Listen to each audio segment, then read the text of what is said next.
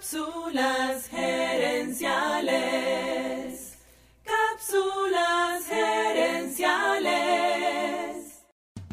Saludos amigas y amigos y bienvenidos una vez más a Cápsulas gerenciales con Fernando Nava, tu coach radial. Stephen Covey, en su famoso libro Los siete hábitos de la gente altamente eficiente, dice que la mayoría de la gente sufre de lo que él llama mentalidad de escasez que significa sentir que los recursos son limitados y que en la vida todo se reduce a perder o ganar. Cuando la gente opera desde esta mentalidad, ve a los recursos del mundo como una pizza, donde cada pedazo que otras personas toman es un pedazo menos que está disponible para ellos. En las cápsulas anteriores te hablé sobre los síntomas de esta mentalidad y cómo esto nos afecta no solo en nuestras finanzas, sino en todas las áreas de nuestra vida. La realidad es que cuando pensamos de esta manera, nuestros sentimientos y nuestras acciones terminan creando precisamente esa escasez, ese resultado opuesto a lo que queremos. Pero si somos inteligentes, ¿por qué seguimos pensando así? ¿Será que la mentalidad de escasez nos hace brutos? ¿Nos baja el nivel de inteligencia? Dos investigadores universitarios se dedicaron a responder precisamente esa pregunta y sus descubrimientos se terminaron convirtiendo en un libro llamado Escasez. ¿Por qué el tener muy poco significa mucho? En ese libro, el economista Sendil Mulainantan y el psicólogo Elder Sharif comparten los resultados de una serie de experimentos que hicieron y los que parecen demostrar que cuando nos sentimos en escasez, nuestro nivel de inteligencia disminuye. Es como si la pobreza le cobrara un impuesto a la inteligencia. En uno de los experimentos, los investigadores fueron a un centro comercial y le hicieron un test de inteligencia a varias personas.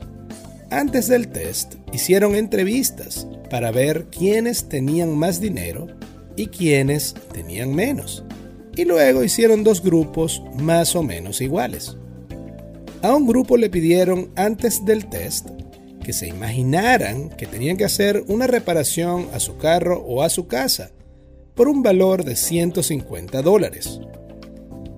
Al otro grupo le pidieron lo mismo, pero en vez de imaginar una reparación de 150 dólares, debían imaginar una de 1.500 dólares. Luego les hicieron un test de inteligencia a ambos grupos. Las personas ricas en ambos grupos salieron más o menos igual en su examen. Para ellos gastar 150 o 1500 no era tan distinto.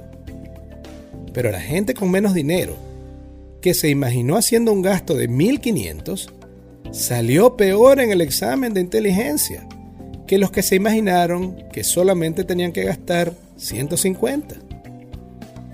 En otro estudio, los investigadores fueron a la India, donde hicieron un estudio con granjeros productores de caña de azúcar.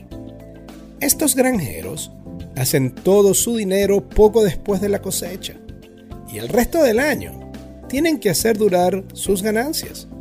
Es decir, estos granjeros son pobres un mes antes de la cosecha y ricos un mes después. Los investigadores les hicieron el test de inteligencia a esos granjeros y a cada uno le hicieron el test dos meses antes de la cosecha y luego dos meses después de la cosecha. Los mismos granjeros, antes de la cosecha, obtenían un resultado de test de inteligencia 10 puntos menor al resultado que obtenían las mismas personas después de la cosecha. Eran literalmente las mismas personas, pero el hecho de estar viviendo en escasez les bajaba la inteligencia en más de 10%. No me queda duda de que la mentalidad de escasez es debilitante y que debemos entrenarnos para cambiar esa forma de pensar. Por eso, la semana que viene, te hablaré sobre cómo alcanzar una mentalidad de abundancia. Abundancia. Amigas y amigos, gracias por tu atención. Si te gustó el programa, dale al botón de suscribir y déjanos un comentario y un review. Tú eres la razón de ser de este programa y queremos escucharte. Así que si quieres sugerir un tema para discutir aquí en el podcast, envíanos un mensaje a Cápsulas Herenciales en Facebook o Instagram. También quiero invitarte a nuestro Facebook Live Cápsulas Herenciales Dosis Doble.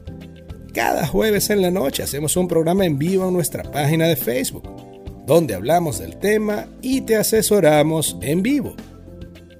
Seguiremos esta conversación en la próxima edición de Cápsulas Herenciales.